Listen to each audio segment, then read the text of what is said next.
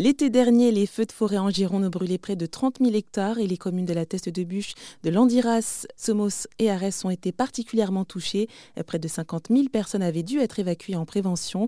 Un an après, comment les sapeurs-pompiers du département se préparent On va en parler avec le commandant Mathieu Jomain du service départemental d'incendie et de secours 33. Bonjour commandant Jomain.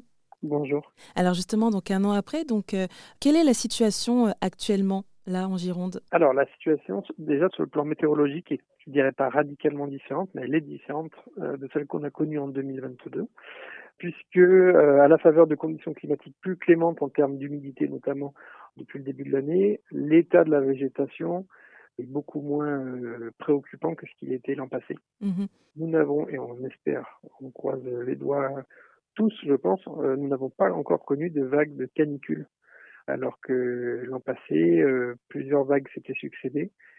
Donc une, déshydratation euh, avancée de la végétation depuis le début du printemps 2022 avait bah, malheureusement donné du combustible pour tout départ de feu et c'est pour cette raison-là que nous avons été confrontés bah, à ces incendies hors normes. Pour, cette année, le contexte météorologique est un peu plus clément, même s'il reste préoccupant euh, au regard notamment du, de l'état des, des, nappes phréatiques, et que de manière générale, bah, la tendance est plutôt à, à, l'accentuation de la sécheresse euh, pour tout le territoire national. Et eh ben justement, par rapport à l'année dernière, quelles sont les dispositions euh, que vous avez prises par rapport à la gestion des feux de forêt?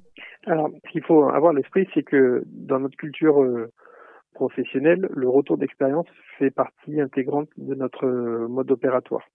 C'est-à-dire que l'année dernière, euh, bah, confronté à une situation inédite, nous avons dû faire preuve parfois d'inventivité et parfois remettre au goût du jour des, techniques qui étaient euh, connues euh, un grand nombre d'années avant, telles que les, coupes tactiques par exemple.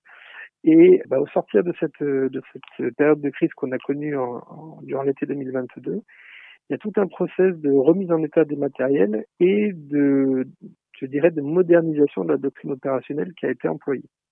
Remise en état du matériel immédiatement au sortir de, de l'été, puisque 40% du, du parc camion citerne feu de forêt avait été euh, endommagé euh, à des degrés euh, plus ou moins graves. Mhm.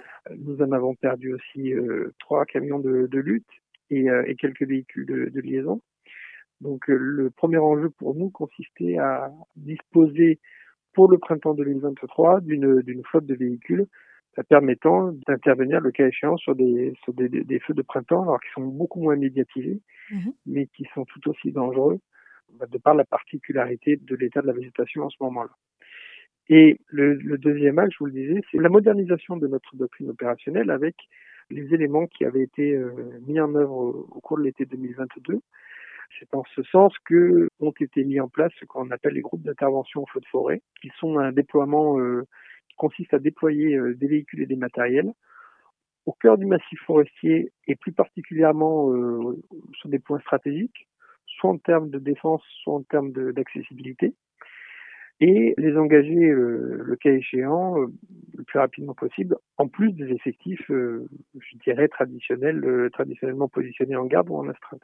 Mmh et ces groupes d'intervention feu de forêt, ils sont euh, mis en œuvre dès lors que le risque feu de forêt est classé au niveau médian, c'est-à-dire au risque modéré.